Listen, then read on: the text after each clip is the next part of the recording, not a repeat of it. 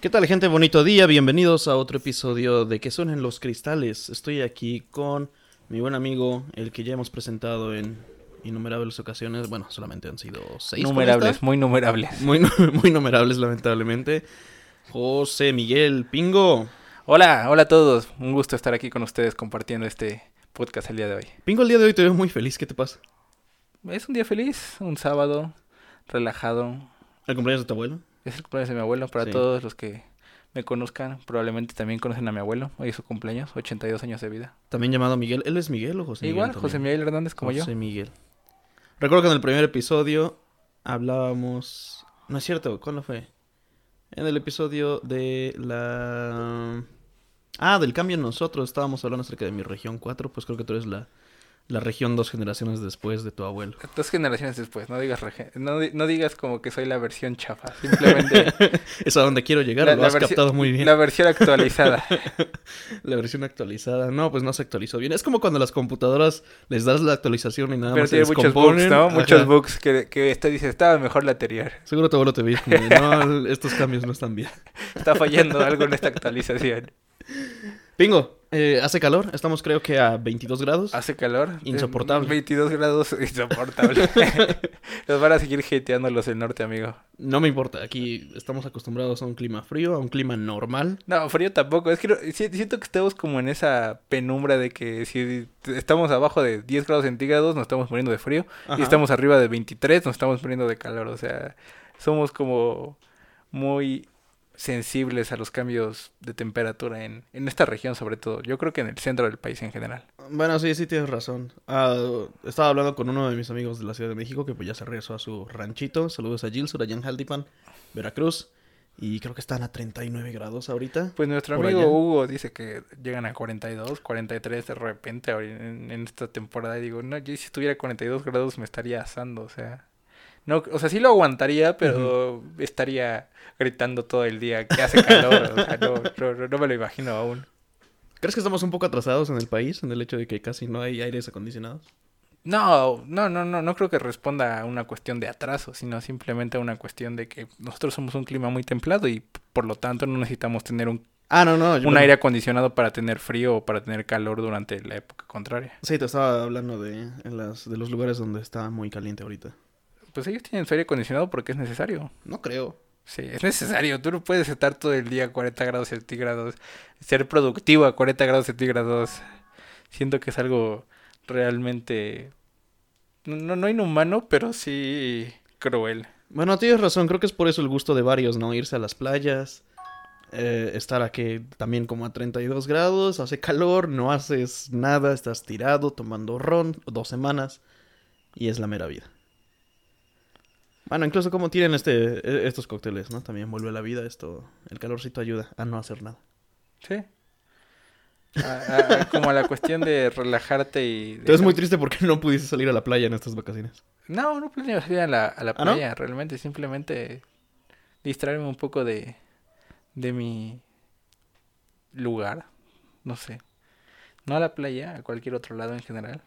A la tienda siquiera. No, no, no a la tienda, a la tienda voy. O sea, a otro lugar, al menos 100 kilómetros fuera de, de mi zona de confort. Ok. Bueno, Pingo, eh, pero todo esto venía porque hace calor, por favor.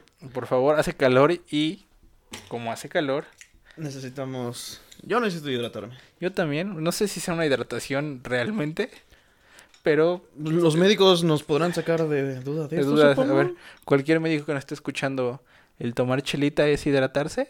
Supongo, ¿no? Solamente es cuánto por ciento de alcohol, 4.5%. Y todo lo, ¿Todo lo demás- demás es agua? No, no es agua. Al menos un 80% debe ser agua. Sí, sí, sí, sí. Bueno, comencemos, Neveski. Hay que hacer que suenen los cristales. Comencemos con el ritual. Una, dos, tres. Que suenen los cristales. Venga. Bueno, en estos días, Pingo, que por ejemplo hemos estado... ¿Cuánto llevamos ya? Un mes con dos semanas. Justo estaba viviendo hoy y yo llevo exactamente un mes. Un mes exacto. Empecé el 18 de marzo. Hoy para El día de la expropiación. el día de la expropiación petrolera. Hoy 18 de abril estoy cumpliendo exactamente un mes. Desde que estoy recluido en mi habitación, en mi hogar, en mi fraccionamiento. Porque diría en mi fraccionamiento. Porque sí he salido fuera de mi casa, a los alrededores. Sí, un mes, pero Bueno, tomando en cuenta que ya varios están perdiendo la cabeza, la cordura, que ya la gente está intentando salir a hacer siquiera... Por ejemplo, he, vis- he visto más gente ahorita pasear sus perros como jamás en la vida. O sea, nunca les habían hecho tanto caso a sus perros. Me gustaría también decir que algunos le hacen caso a sus hijos, pero en general yo he visto a los perros. Supongo que también tiene que hacer caso a sus hijos, no tienen de otra, no hay otra, no hay otra opción, no es como quiero, no quiero, tengo. O quizás también por eso le hacen caso a los perros, es como quieren huir de la casa. Ajá, quiero huir de su realidad. Entonces, el chiste de, de- de esto yo me estaba preguntando justo hoy que abrí los ojos en la mañana. eh, como de, ¿qué- qué te- es- estaba ¿Dijiste recordando abrir los ojos o abrir los ajos? los ojos. Ah, ok, porque yo estaba pensando en ti abriendo los ojos para, para darte tu viaje. ¿sabes? No, no, no. bueno, pero estaba pensando en toda esta época bonita de hace un mes, hace un mes y medio. Y dije, ¿qué daría por haber regresado a esa época? O sea, tú, tú, tú sí extrañas el, la realidad cotidiana de, Es que de yo una creo sociedad sin una cuarentena. Yo creo que ya tiene que ver que pues empiezas a olvidarte de las cosas malas, recuerdas solamente las cosas buenas o lo que más te, digamos, esos momentos en los que fuiste feliz. Entonces sí, ya me estoy acordando. La de- melancolía de cualquier situación, que simplemente extrañas lo bueno y lo malo no, no se te viene a la mente. Y quizás si sopesaras lo bueno contra lo malo, ganaría lo malo. No sé, digo, no es el, no es el caso de todos, pero... Mío no, pero... Tienes que ser un pesimista todo el tiempo. güey. eh, no sé, es mi tendencia. Chale. Bueno, me estaba acordando y fue un momento muy bonito de cuando podía todavía ir al, a la tienda de autoservicio de conveniencia y escoger qué cerveza quería tomar. Y no porque era cualquiera ahí, en la repisa sola. O sea, había la variedad. y Había la variedad, sí. Y ahorita no la hay. Pues esa vez que fuimos me vi obligado a tomar la... ¿Cuál te gusta a ti? ¿La Victoria. mestiza? Digo, sí, la mestiza. Chale. O sea, quisieras regresar el tiempo realmente para, para poder tener esa, esa facilidad de decisión. Sí, definitivamente. Y no lo solamente de la decisión de poder tomar o de poder comprar la mercancía que quieres, en este caso de estos preciados líquidos dorados en cristal que estamos consumiendo. O sea, hablo de siquiera ver qué, qué vas a comer, ¿no? Tenemos el acceso ahorita a todas las a todas las aplicaciones de repartición, repartición de comida, Repartimiento. repartimiento, entrega, Entrega. Delivery. delivery, delivery, pero también no es lo mismo que, o sea, ya no se pone la de las garnachas. Mamá ya no abre. Oh, Mamapo, te extrañamos. Sí. Bueno, muchos no conocerán a Mamapo, pero se extraña. Definitivamente, sí quisiera regresar el tiempo. Y también estaría padre poder regresar el tiempo a otras épocas incluso, ¿no? ¿A qué época te gustaría? O sea, La secundaria. ¿quieres regresar a la secundaria? No, no inventes para nada. No, no, no, definitivamente. Yo sí regresé a la secundaria. No, no para enmendar errores, sino simplemente para... He, he leído mucho últimamente como esa cuestión de cuando eres tan feliz y no te dabas cuenta. Ajá. O sea, esa cuestión de, no sé, tú... Imagínate tú en este momento, el momento más feliz de tu vida. No lo digas, simplemente... Ah, sí, de hecho también estaba pensando en eso y sí lo ¿Tú tengo estabas consciente presente. que ese era el momento más feliz de tu vida? No. Y si lo supieras en este momento y pudieras regresar, ¿lo disfrutarías de la misma forma o lo podrías exponenciar? Uh, buena pregunta. Porque quizás ahora vas a estar más concentrado en decir, ah, sí, eso está padre y esto está el otro. Sí, o sea, tengo, que tengo que realmente ya no aprovecharlo. te concentras en, en, en en las vivirlo. cosas, en las cosas que te estaban dando esa felicidad. Esa felicidad en el momento, ¿no? Sí. Pero sí, o sea, es como de... Y sobre todo lo más, lo, lo más fuerte ahí sería que el dolor de ya irte de ese momento sería mayor. Tú sabes que se va a acabar esa felicidad, ¿no? Ajá, o sea, exacto. El, el, el, el momento exacto en el que dices, ya, acabó. O sea, yo sé que hasta Sí. aquí llegó el momento. O sea, aparte, ya entro en otra interrogante. ¿Cómo defines un momento? O sea, no es una cuestión de un segundo, dos segundos, diez segundos, dos horas, un día, tres días, una semana, un año. ¿Cómo defines un momento? O sea, creo que es lo mismo que definir el presente, ¿no? ¿Qué, qué rayos es el presente? El presente... Porque si te das cuenta, el presente no, no existe como tal. O sea, existe, ¿no? Nadie puede negar que hay un presente. Pero como, como dices, que es un momento que es el presente. Físicamente vives en el pasado. Ajá, exacto. Todo el tiempo está el pasado, el futuro siempre está por venir, está venir, por venir. De repente ya llegó y ya está en el pasado.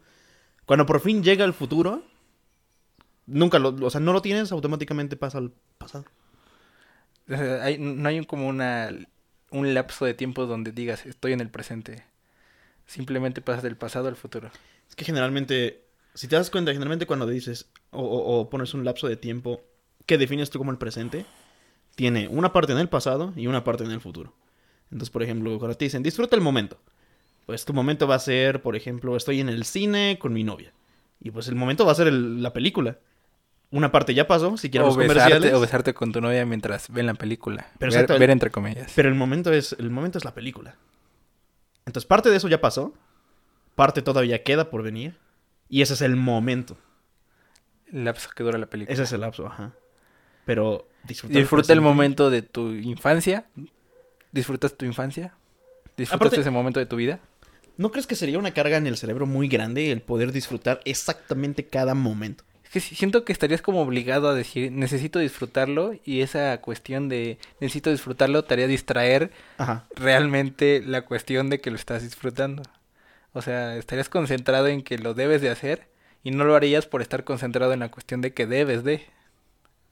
No sé si me doy a explicar. O sea, me estás diciendo que en el momento ya no se te pararía. Si tú, si tú tuvieras, o, o a ver, no, no No, estoy no, no. entendiendo a qué O ejemplo sea, quieres si- llegar aquí. si tú tuvieras esa opción, como te planteé desde un principio, de poder regresar en el tiempo y, y saber que ese fue el mejor momento de tu vida o que vas a disfrutar ese momento, ya sabes qué sucedió.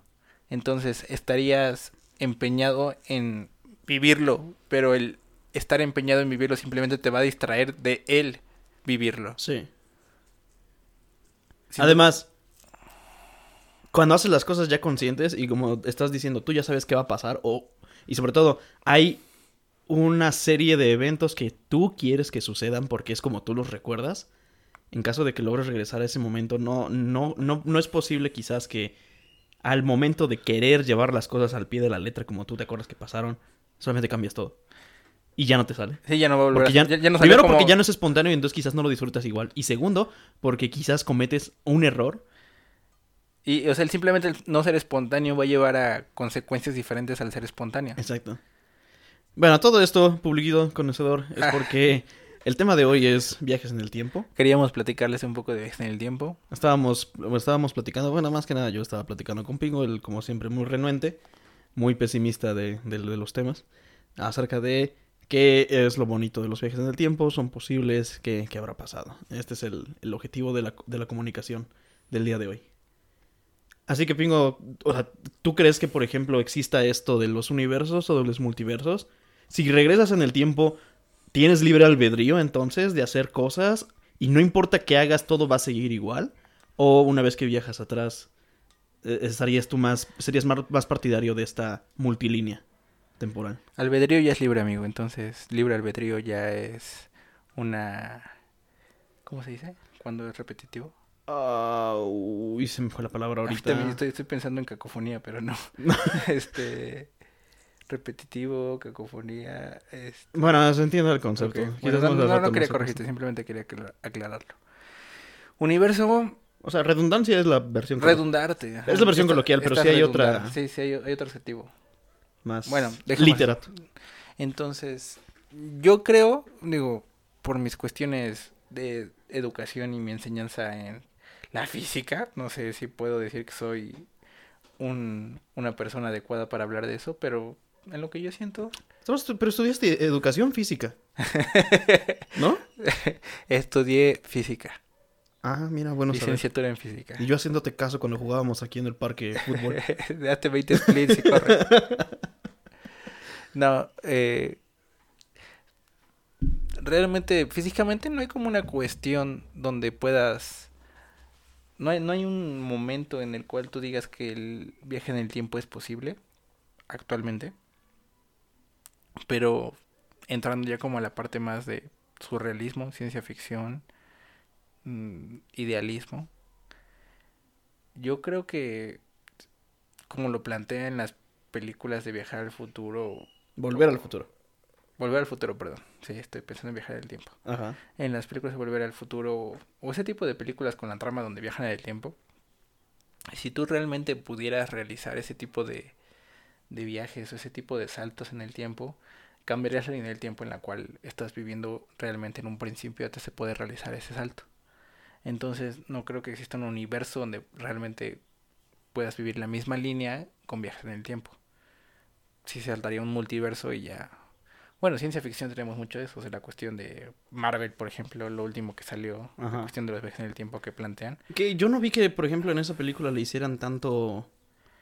eh, Bueno, que exploraran tanto y que fueran críticos en, en la probabilidad, ¿no? O en qué tan bien escrito estaba el guion de la película. Pues se supone que en van, cuenta su viaje en el van a concentrar eso en la siguiente temporada, por así decirlo, de películas. ¿Cómo que porque- concentrar eso? Porque la última película, la de Spider-Man, la de... Ay, ¿Cómo se llama? No sé, no he visto ninguna de las sagas. Jake Gyllenhaal. Este, bueno, esa abre la opción de... habla exactamente de eso, de la cuestión de que ya se abre como el multiverso y pueden viajar a distintas líneas del tiempo, donde existen ellos mismos pero en otras realidades. Ah, la de... La, la- la- la- Bueno, está también la animada, la de Sí, la Spider-Man, sí Spider-Man está de- ah, Multiverse. qué buena película. Sí, es muy Yo creo que es la mejor película animada de, de mi vida, Spider-Man in the Multiverse. Multiverse. Oye, fíjate que cuando dije, porque aseveré aquí hace mucho tiempo que, que Kung Fu Panda era mi película favorita, no me acordaba de esa, de, de Spider-Man. Está muy buena, de ¿Cuál es tu verdad. película favorita? Kung Fu Panda, Animada. sí. ¿Y en general? No tengo en general. Yo me acuerdo, fuera sacando del tema, Ajá. o sea, me acuerdo que mi película favorita de niño era la de Rescatando al Soldado Brian. Ryan. Ryan. Brian o Ryan. El de Ryan. Es que era, era en México. Era de la Guardia Nacional, ¿no? Y este, no sé por qué me gustaba, o sea, tenía 8 o 9 años y me acuerdo que me gustaba mucho esa película, muy sangrienta para esos tiempos y... Estaba muy muy, buena. violenta. Tienes razón, sí, está muy buena. Pero de tiro yo de 8 años puede ser, o sea, catalogar como, es mi película favorita, así, donde matan a 20 mil personas y hay guerra y... no sé. Es una cuestión muy extraña. Pero bueno, regresando. Ya, Ajá, ya, ya, ajá. fue el, ya fue el comentario. Necesitamos un episodio de la Segunda Guerra Mundial, definitivamente. Sí, lo prometemos. Quizá cuando lleguemos a, a 100 suscriptores, no lo pido más, con 100 suscriptores podemos hablar de la Segunda Guerra Mundial. Hay que empezar a, a fijarnos ese tipo de metas para, para poder animar a nuestro público. 10 suscriptores. ya tenemos 8. Dos somos nosotros. Sí, es cierto. Uno es mi mamá. Regresando. Y los otros 5 son nuestros amigos. Gracias por escucharnos, por cierto. Muchas gracias. Bueno, regresando.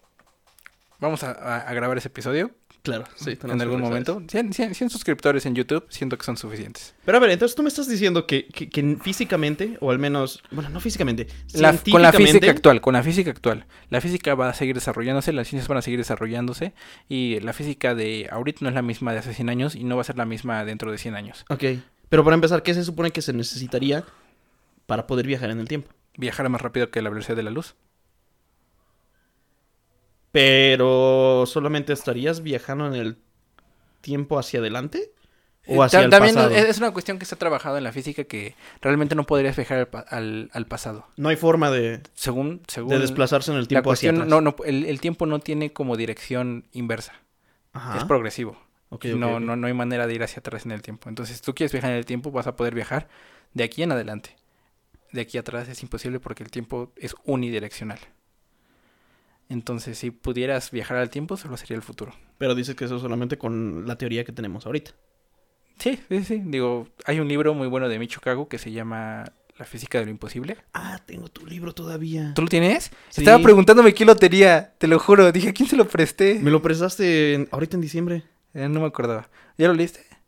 Me quedé a la mitad. Bueno, habla de las imposibilidades que existen hoy en cuanto a la física. Ajá, decía que eso es la de Hay gra- tres- grado 3, ¿no? Ajá, hay tres Sí. niveles de, de dificultad en la física. Ajá. Uno que es de 0 a 100 años, otro de 100 a 1000 años y otro de 1000 en adelante.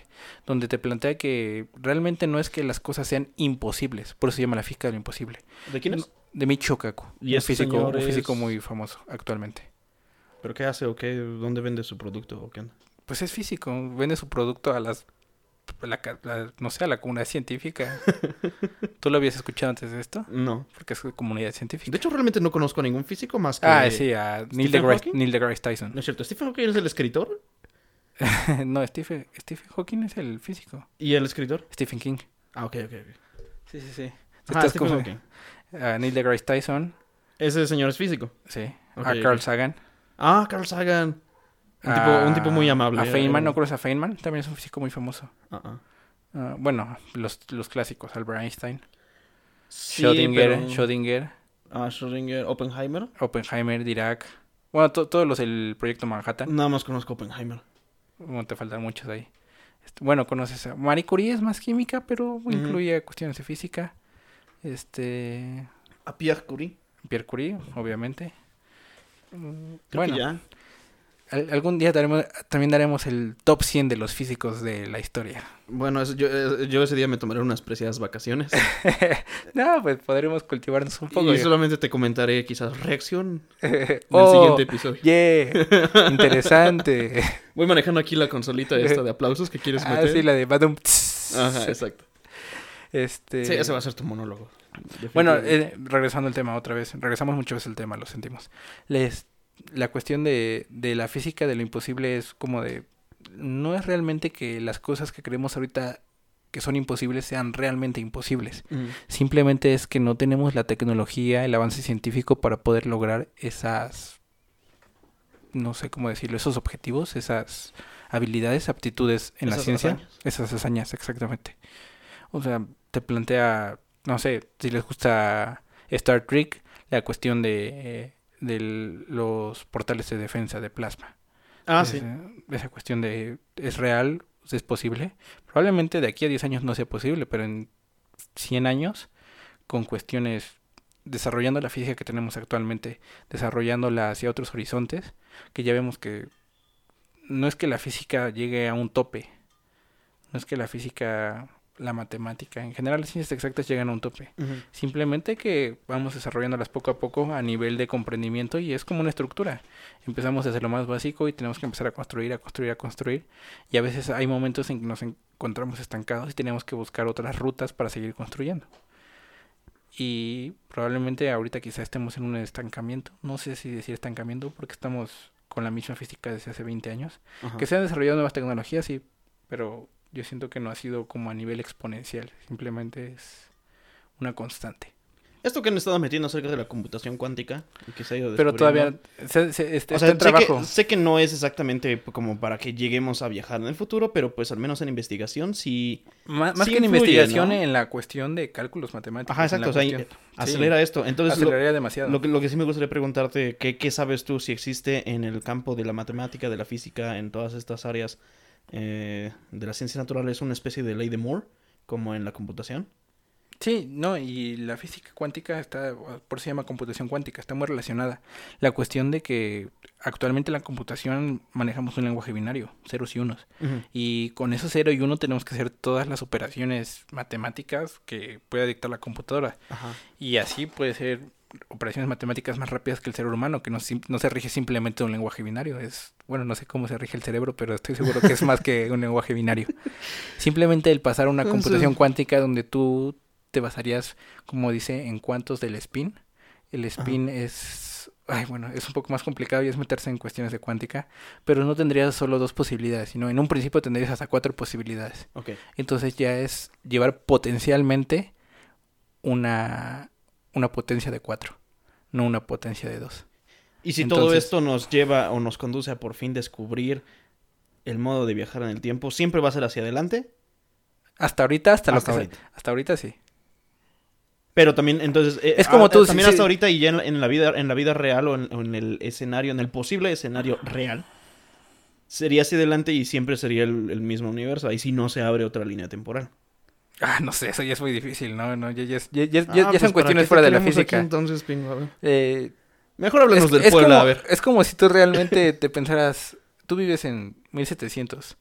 Ajá. ¿Tú pensarías que en el 2020 existiría una plataforma llamada YouTube donde gente de cualquier lado del mundo pudiera expresarse, subir cualquier reacción a lo que Mm, quisiera?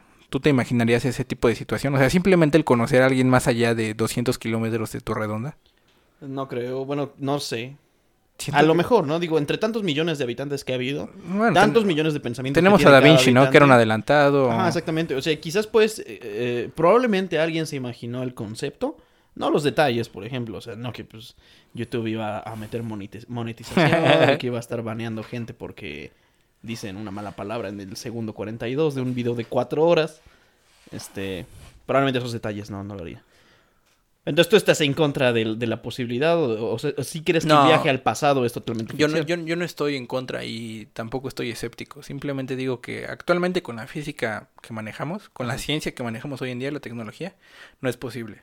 Pero no digo que dentro de mil años pueda llegar alguna posibilidad de eso. Digo, yo no soy quien ni, ni tengo los argumentos para poder denegar esa, esa posibilidad. Ok, bueno, está bien. Supongamos que es cierto.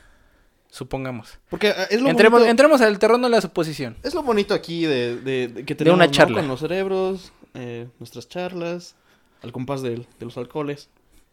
¿A dónde te gustaría viajar en caso de que pudieras tener esta habilidad combinada de, de la película de Jumper? Que se podía... Ah, pero ahí es como un salto en el espacio, ¿no? Sí, exacto, o sea, pero co- combinado, salto en el espacio junto con salto en el tiempo. Ok. Bueno, que de hecho es... El espacio-tiempo. Sí, pues sí, ¿no? Sí, ¿a qué, ¿a qué época te gustaría viajar a ti? ¿Qué Ah. evento así te gustaría?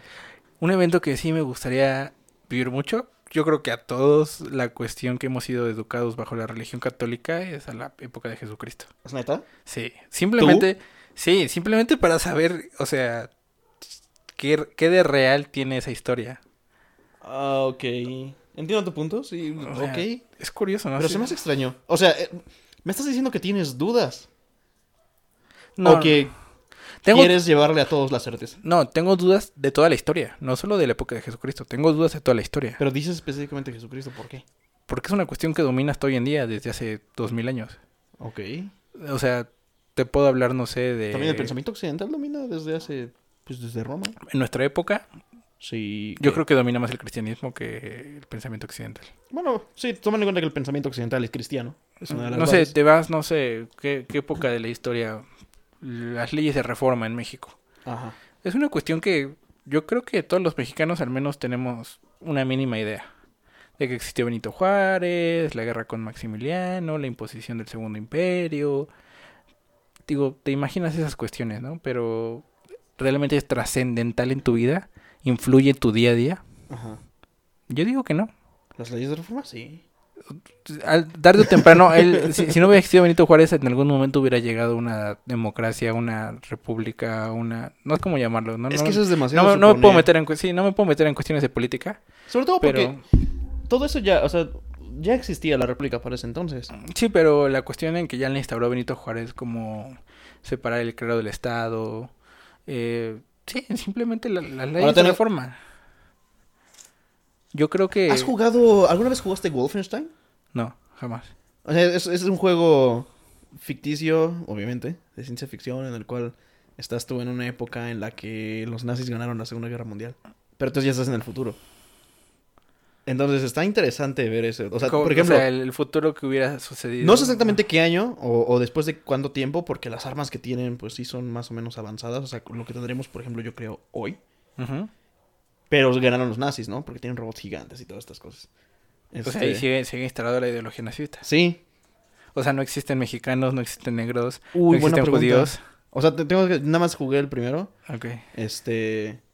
Así que no sé exactamente de qué va toda la, la historia, pero el concepto está interesante. Entonces, algo así estás manejando ahorita con las leyes de reforma, ¿no? ¿Qué hubiera pasado si la reforma sí hubiera ido o sí se hubiera aprobado las tres leyes? Pero o si no, o si no hubiera ninguna. o, si no hubiera ganado ninguna. los conservadores, por ejemplo. Ajá, o si no hubiera, o sea, el imperio se hubiera mantenido. ¿El de Agustín o el de, El de Maximiliano. el de Maximiliano? Ah. O sea, ¿qué hubiera sucedido? Digo, realmente no, no, no es una cuestión en que la gente se ponga a pensar. Sin embargo, si tú le cuestionas a cualquier persona de nuestra sociedad la cuestión de si hubiera o no existido el cristianismo, nuestra sociedad sí sería muy diferente. Ajá. Entonces. O sea, ¿te imaginas que nos... Que... Es que aparte, a lo largo de la historia hay tantos matices, tantas, tantas pequeñas coincidencias o, o- o golpes de suerte que hubieran cambiado toda la historia. O sea, ¿qué tal que si Persia hubiera logrado conquistar todo, toda Grecia? ¿Qué tal que Roma hubiera caído ante Cartago? ¿Qué tal si ¿Qué tal que los, az- otomanos sí hubieran conquistado Viena? si los aztecas no hubieran ¿Qué tal que los aztecas dejado entrar a los españoles? hubieran defendido, o se hubieran defendido bien de los españoles y hubieran dominado? ¿Qué tal que... O sea, que lle- llegó Cristóbal Colón, después llegaron los siguientes conquistadores, entre ellos Hernán Cortés. Bueno, fueron primero las expediciones de Grijalva y de... Ay, hubo otro señor. Este, Magallanes. Magallanes era portugués, él no vino para acá, él fue a al la vuelta. sí. y a morirse allá en este... En Argentina, ¿no? En el sur de Argentina. El estrecho de Magallanes. Ah, sí, cierto, tienes razón. Ajá, sí, sí, sí hizo su viaje de circunnavegación, el primero en circunnavegar la Tierra. Se vino desde Portugal, al parecer, hacia Argentina, pasó por el estrecho de Magallanes. Y luego cuando llegó a Filipinas fue donde lo mataron. Se fue a morir a Filipinas, ajá. Algo así. Sí, de aquel lado, pero bien con, por, por donde tú decías que, que había partido. Ajá. Entonces, ¿qué, qué hubiera pasado si, si, los, si no hubieran descubierto América?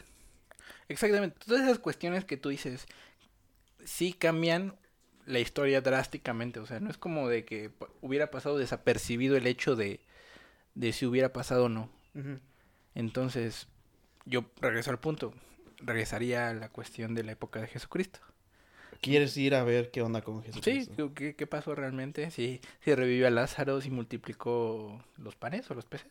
Los dos. ¿Los dos multiplicó? Sí. Ah, multiplicaba muy chingón ese güey. y el vino. El vino, si, si el agua lo hacía vino, o sea, todas esas cuestiones, sí, sí, me gustaría al menos presenciarlas. Quizá como un testigo omnipresente que no actúa, que no, que no tiene interferencia en lo que está sucediendo. Creo que sí- comprendo tu punto, porque también eh, leyendo la Biblia, por ejemplo, y la historia en sí de los cultos cristianos y todos estos santos que, que, que son reverenciados, sobre todo en la iglesia católica, cristiana católica, sí notas mucho que al parecer en la edad antigua había un montón de milagros y un montón de profecías y un montón de, eh, de cosas, digamos, hoy se considerarían paranormales, en ese momento eran divinas, pero al mismo tiempo eran como, eh, cosa de lo normal, otra vez Zeus vino y se hizo toro, digo, y se hizo toro y se echó a no sé quién, Otra vez una, una humana fecundada por un dios. ajá, o sea, de repente, ah, sí, Aquiles otra vez mató a 32 güeyes y está viendo a su mamá que vive en el océano. De- al parecer la cantidad de fenómenos paranormales y de milagros ha, ha ido decreciendo gradualmente desde la época antigua hasta nuestros días. Entonces, si tú hablas, si estamos hablando acerca de un personaje que, como dices, al parecer tenía la capacidad de alimentar a las masas, de sanar, de caminar en el agua, este, de resucitar, algo tiene que ser cierto. O, o- o sea, ¿qué tiene que pasar para que la gente de esa época se haya podido inventar tantas cosas en No, caso no, de ser no, falsas? no creo que sea la gente y sobre época. todo creerlas. Simplemente el líder de esa época. Algo que me queda muy marcado, no sé dónde lo aprendí, pero sé que lo aprendí en algún momento de mi adolescencia. Ajá. La historia es de los victoriosos. Ok, sí. Simplemente el que es triunfador en una, en una guerra, en un conflicto, va a dictar la, la, la historia. O sea, Pero también eso lo hace interesante porque la iglesia eh, católica ya empieza a tener fuerza desde un siglo después de que pasan los eventos de Jesucristo. Y, Y- realmente ¿y quién te los que- católicos, los cristianos, no estuvieron del lado de los victoriosos para nada. En ese siglo no, pero ¿quién te dice que en los 10 siglos subsecuentes sí lo hicieron y pudieron modificar toda la historia antecesora a ellos? Eso ya suena una teoría conspiratoria No, muy no, no, grande. no, no es conspiratoria, simplemente es una realidad. Sí, estás hablando de que... Simplemente ¿Cuándo, cuándo la empieza cuestión ya a tener tanto poder el Papa? ¿El, el siglo V? Del siglo IV. En el siglo IV, o sea, tres siglos, tres siglos tuvieron que pasar. Y tú me estás hablando que la teoría conspirativa que tienes en este momento es que cuando, una vez que llegaron el Papa al poder, se encargó de borrar tres siglos de historia Pero y es, de es- es, reescribirla. proporcional, o sea, los siglos que no dominó después de Cristo, desde, desde su historia, Ajá. a los siglos que dominó. Proporcionalmente, ¿cuántos son? Bueno, sí. estás Uno hablando a- de uno a 10? diez. No, 17 a contra ¿Tres? 3. Es 17 entre 3, 1 a 6, Ajá. más o menos, un poco menos. Simplemente, O sea, por ejemplo, ya una vez que está establecido el rito, ya una vez que sí, ya se acentuó, bueno, mejor dicho, se estableció el, el poder del, del papado, allí sí ya te creo. O sea, ya cuando estás hablando de, de los españoles aquí queriendo venir a, a evangelizar y todo este rollo, ahí sí ya creo que haya un, un- un- algo no tan objetivo, ¿sabes? De, de la historia atender hacia el lado de los cristianos. Pero el origen no lo sé. simplemente yo digo, No sé si- cuestiona tu propia historia. En tu propia historia hay muchas lagunas, hay muchas diversificaciones, hay muchas disputas de verdad que si en este momento de 20 años para acá pueden diversificarse tanto, Ajá. imagínate de 2000 años para acá. Yo es una, una de las cuestiones, una de las fuertes razones por las cuales yo no soy católico. Porque yo creo, digo, esa cuestión, si yo hubiera tenido el poder en el año 450 después de Cristo y hubiera dominado pues, la historia al menos de Europa, bueno, de A ver. Occidente en general, pude haber hecho la historia a, a como a mí me plazca. ¿Es esto una premonición o una advertencia de no me dejen llegar al poder? No me dejen ser su líder mundial. o quizás sí, quizá pueda hacer cosas buenas. bueno, Voten por Pingo para líder mundial después del apocalipsis. tenemos casos en la historia en los, en los cuales el hecho de que alguien haya borrado la historia y la haya reescrito a su conveniencia haya ayudado. Es que no tienes ni siquiera el registro de que pudo haber ayudado o no. Si sucedió, no lo sabes. Sí, es cierto, buen punto. Oh, oye, qué buen punto. Quizás, quizá lo punto. modificó a su gusto, benefició a muchos, pero tú no lo vas a saber porque se toma como verdad en algún punto, como la Porque- historia real. Regresando al tema de Hitler, Hitler estaba in- intentando reescribir la historia a la conveniencia y al modo de vida, al modo de vida, al- a A la la visión del mundo que él tenía. A su ideología. Y solamente por el hecho de que perdió la guerra es que ahora él es el malo. Si- eh, eh, muchos se plantean eso. Si Hitler hubiera ganado la guerra, ¿sería el malo? Te digo que en este, en este juego, el de Wolfenstein, lo que alcancé a jugar, o sea, sí es el malo, pero, Yo siento que pero sería el porque siempre hay rebeliones, Si ¿no? Hitler hubiera ganado la guerra, sería el nuevo Jesucristo. Grandes palabras, no lo sé, pero yo lo pienso así. Bueno, no sería el rey de los judíos. Definitivamente no sería el rey de los judíos. Sería el rey de los no judíos. Exactamente. Probablemente de los no latinos, de los no negros, de los no asiáticos quizá también. Sí. De los no nada, de hecho. Solo de la raza áurea. Aria. Aria. ¿Dijiste Aurea? Es que estoy pensando en el número áureo, perdón. ¿Qué es el número Aurea? El número áureo es el número perfecto, el número Goldfish. Eh, a ver, ahora tienes que explicar eso. No, no, no, dejémoslo para afuera. Rápido, no, ¿no? no. ¿qué es? La cuestión simétrica de perfección. O sea, un Mm, 2. to- Se supone que todas las, las, las co- las estructuras, arquitecturas griegas están Ajá. basadas sobre el número áureo. La proporción perfecta entre la similitud de una pared y un Ah, techo. ya me acordé. Eso venía en un... Eso venía en una película de Goofy, creo. ¿De Goofy? ¿O de Donald? No lo sé, Era no de lo sé. Disney. Yo me acuerdo de ver una animación de eso. No me acuerdo. Algo tenía que ver con triángulos, ¿no? Y no sé Con triángulos, con cuadrados, con círculos, con espirales. Mm, interesante. Es un número, el número áureo. ¿Y cuál es el número? 1. punto- No lo quiero decir ahorita porque no estoy seguro. 1.67. Ah, con un. Googleenlo. Googleenlo. Bueno, No estoy seguro. Entonces entiendo tu punto de Jesucristo. Sí, tienes razón. Sí, sería una muy buena cuestión. ¿Crees que eso te ayudaría? Sí. O sea, por lo menos en cuanto a mi A ver, exploremos los dos percepción de vida, yo creo que una gran interrogante de, de mi vida es como el, el ser o no ser cristiano. Ajá. Porque toda mi familia es cristiana. Y yo no lo soy por, bueno, cuestiones de ideologías. Sí, sí, sí. No, no quiero decir que están bien o que están mal. Ajá. Simplemente cuestiones de ideologías. Simplemente si yo pudiera comprobar eso, estaría como más tranquilo de si estoy haciendo o no, o mi ideología es o no la correcta. Punto. No, no tengo más que agregar, simplemente eso. Porque, ¿qué población actualmente en México, al menos en México, es cristiana? Creo que más del 50%. Sí, definitivamente. No tengo el dato exacto ahorita, pero sí sigue siendo más del 50%. Aunque al parecer solo es en papel, ¿eh? Bueno, practicantes ya es diferente. Ajá. Simplemente cristiano, aunque no sea practicante. Ok, interesante. Porque, a ver, que, que quería preguntarte también acerca de explorar los dos casos. El primero, el primero y creo que no tan importante es, ok, ya llegaste allá, viste que, viste lo que tuviste que ver acerca de Jesucristo. Caso uno, te quedas en esa época. Caso dos, puedes regresar a esta. En caso de que te quedes en la época a la que fuiste, ¿harías algo? O sea, en caso de que vieras que no es cierto, ¿harías Ay, algo por...? Es que ya me estás diciendo, me estás comparando con el poder de Jesucristo, de la creencia.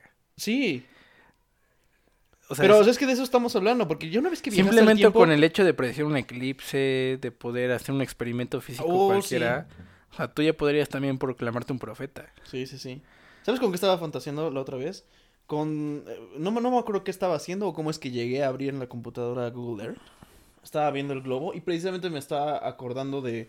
¿Ves toda la sarta de problemas que tuvo Cristóbal Colón para que encontrar algún rey que le financiara el viaje?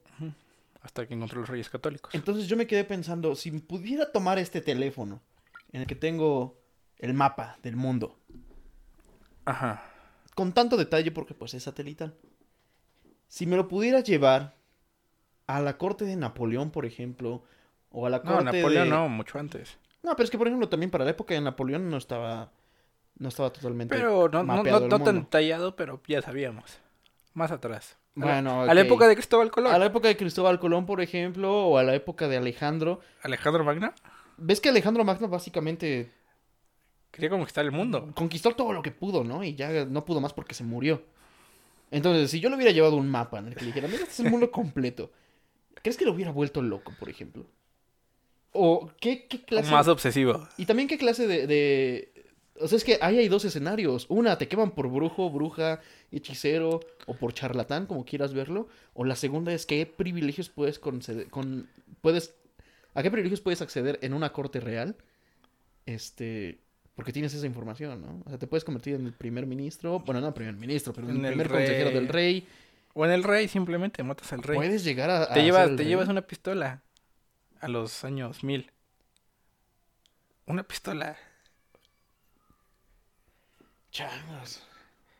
Lo que podrías hacer con una pistola. Eh, eh, estaba, estaba escuchando, por ejemplo, que así está el, el rollo de por qué llegó Darío al poder en el imperio. Todavía era la Aquemenida persa. Este, en el que al, pa- al parecer, o sea, era el rey, no me acuerdo cómo se llama, el, el rey persa como tal. Y supuestamente estaba en campaña cuando un usurpador que decía ser su hermano, el, el- el heredero legítimo, estaba ahí, en, en, en Persépolis, me parece que era la capital. Entonces, según regresan, y el mismo rey junto con Darío, que era nada más un soldado del- de la guardia de, de este, de este rey, entran de incógnito al palacio a matar al usurpador. Y entonces ahí es una de esas cosas de la historia que no sabes, porque la historia oficial es que según el único sobreviviente de ese, de ese encuentro o de toda esa expedición fue Darío. Fue Darío y es el único que puede contar la historia. Es el único que puede contar la historia. Y supuestamente, según su versión, es de, ah, sí, es que yo estaba y de repente el usurpador agarró al rey de, de, pues básicamente en mano a mano, en un cuerpo a cuerpo y lo tenía de rehén. Y entonces el rey me dijo, mátalo, mátalo si puedes. Pero que no pudo salvar al rey. Mató a los dos. Y ma- o sea, no, que sí mató él al, al, al otro, al usurpador, pero que el usurpador Mató al mató rey. al rey y entonces pues ya él era el único que quedaba. ¿Y que qué se hacía?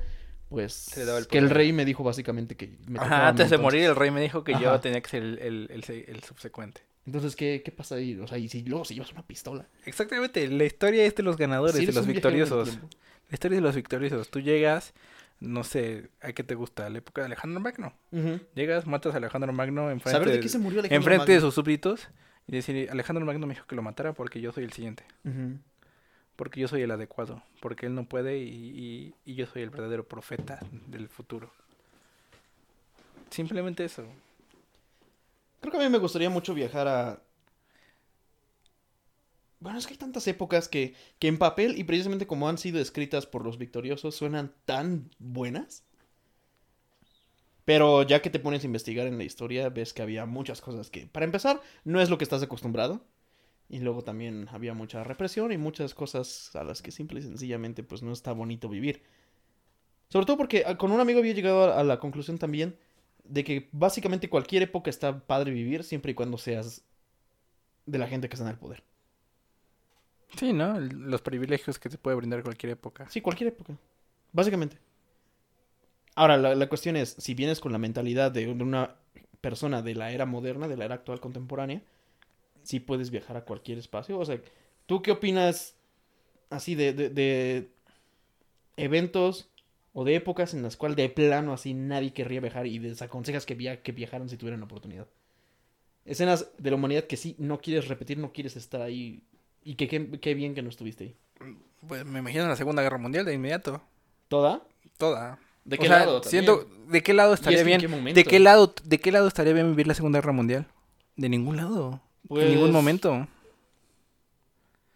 Todos tuvieron carencias, todos tuvieron preocupaciones. O sea, simplemente al principio la Alemania nazi y después ya. Es que si la eres, si eres, triplancia. por ejemplo, un alto oficial nazi al inicio de la guerra, pues te la pasas de huevos. Sí, pero después. Y después, ¿qué onda? Pero también, si eres, si eres un alto oficial soviético al inicio de la guerra, te la pasas de huevo. Pero después, viviendo en un gulag, viviendo en un gulag y después pasando a, a enfrentar a los nazis. si no, con que alguien te dijera Pero digo, simplemente esa cuestión, o sea, vas a vivir, vas a sufrir en algún momento. O sea, en esa época, si tú regresas a esa época, en algún momento, temprano, mediana o tardemente, vas a sufrir. Vas a, vas a pasar un momento miserable, yo creo, donde no quisieras estar. Ok. Entonces, yo digo, yo creo que todos evitaríamos la Segunda Guerra Mundial, al menos. Yo evitaría, creo que la primera. ¿Ves que la primera no fue tan mundial? ¿Cómo no? No. ¿Cómo Mex- no? Ah, Yo viviría en México en la Primera Guerra Mundial, Ay, pues también en la segunda. en Estados Unidos. De hecho, preferiría vivir en México en la Segunda Guerra Mundial que en la primera. Así está un poco más avanzado. Sí, aparte porque en la primera tenías aquí la revolución todavía. Eh, cierto, cierto, muy cierto. ¿Te irías con Álvaro Obregón? No, no, no sé con, a quién apoyaría. A Carranza, seguramente. Es que de verdad hay tantas facciones en la, en la revolución mexicana que... Necesito hacer un estudio detallado de eso, de ver qué, qué onda, qué se traía cada quien. Porque Zapata, Zapata, o sea, en papel nos los han pintado como un ideal muy grande. Pues es que. Zapata es como el ideal mexicano, como el ideal de ser un mexicano, realmente. Ajá. ¿Quién, Eh, quién es, quién es más mexicano que Zapata? ah, el Chente. ¿Vicente Fernández? Sí. No, no, no, no, no es más mexicano que Zapata. Pues toma tequilas en los conciertos. Ya no- Zapata cuando hizo ya eso no da recibió balas nada más en la Tú cena no pública a la sabes, tú no sabes. Bueno, no daba conciertos. Di- di- Dime, así, ¿qué, ¿qué ideal, qué estereotipo mexicano tienes más presente que Zapata?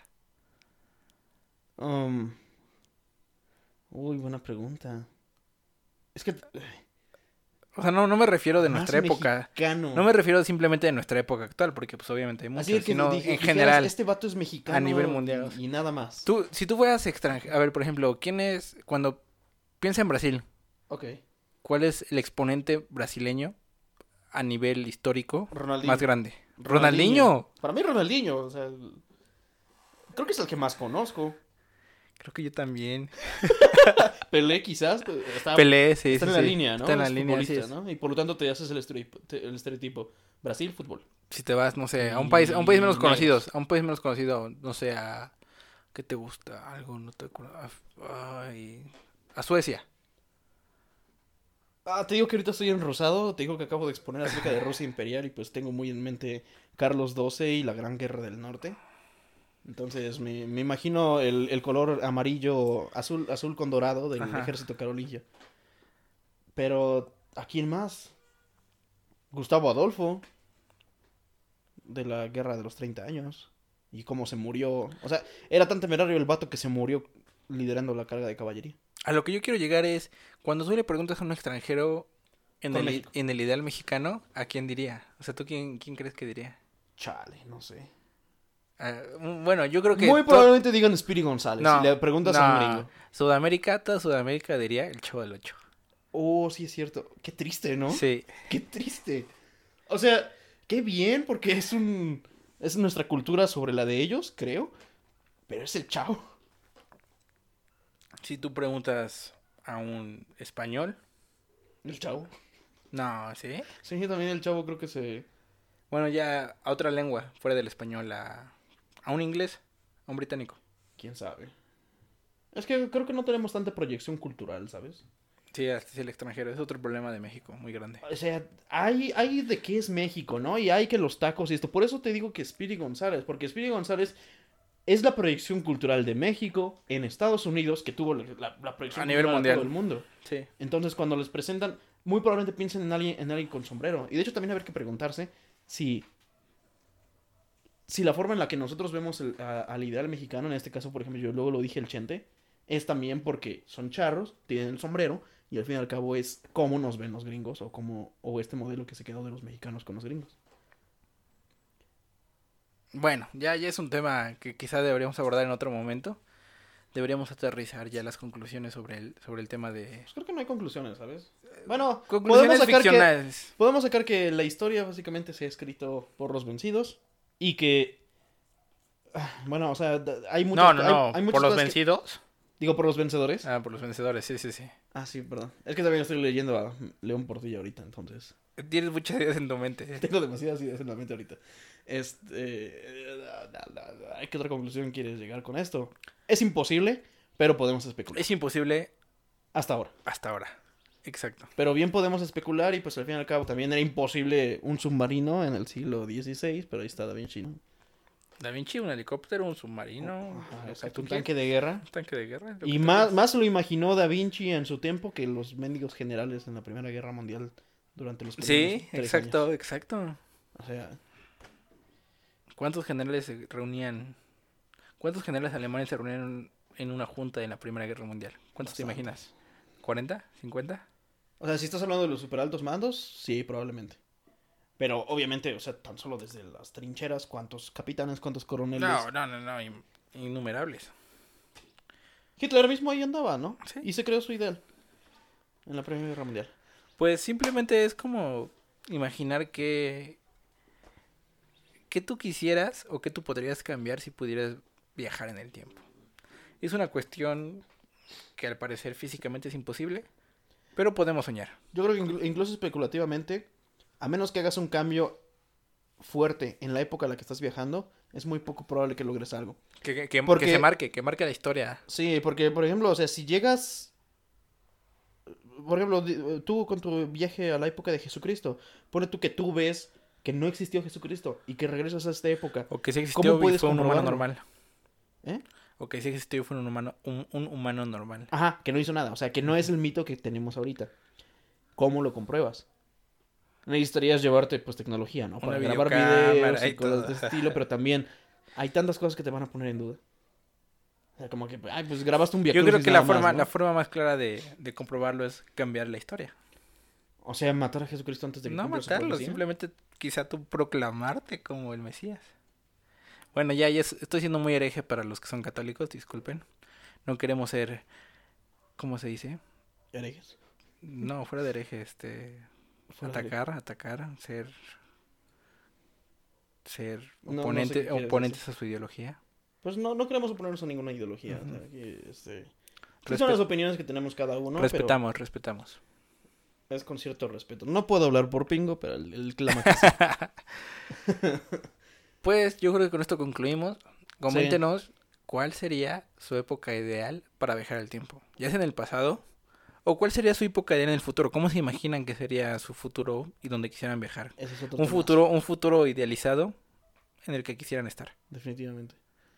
No hablamos de eso en esta, en este podcast. Pues es que, Nos, como, pa- nos- nos pasamos en el, prese- en el presente y en el pasado. es que como dices, ¿no? El futuro, es- ese sí es totalmente incierto. Al pasado por lo menos ya tenemos, ah, que Sí. Cristo, ah, que los nazis, Una ah, que narrativa. Cartago, ah, que, o sea, ya sabemos qué pasó. En el futuro no tenemos ni idea. Estamos Pues dejen, dejen sus comentarios y... Déjenos sus comentarios, síganos en redes sociales, estamos como que son en los cristales, Instagram, En- Twitter, Facebook. YouTube, Spotify.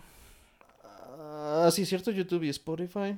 Así que, bueno, estaremos esperándolos para la siguiente. Si tienen algún comentario acerca de los de las ideas de Pingo, yo también estoy en desacuerdo con ellas. Por favor, ayúdenme. O sobre las ideas de Nevesky. No, no, no, no soy el único que puede estar mal en este podcast. Está bueno, amigos, hasta la próxima. Que son los cristales. los cristales. Y feliz, feliz Año mayo. nuevo. Feliz mayo. Ya está por entrar. Dos semanas y es mayo. Y otra. Faltan dos semanas, falta medio mes. ¿Cuánto? Bueno, ya, dejémoslo ahí. Muchas gracias. Hasta la próxima. Hasta la próxima.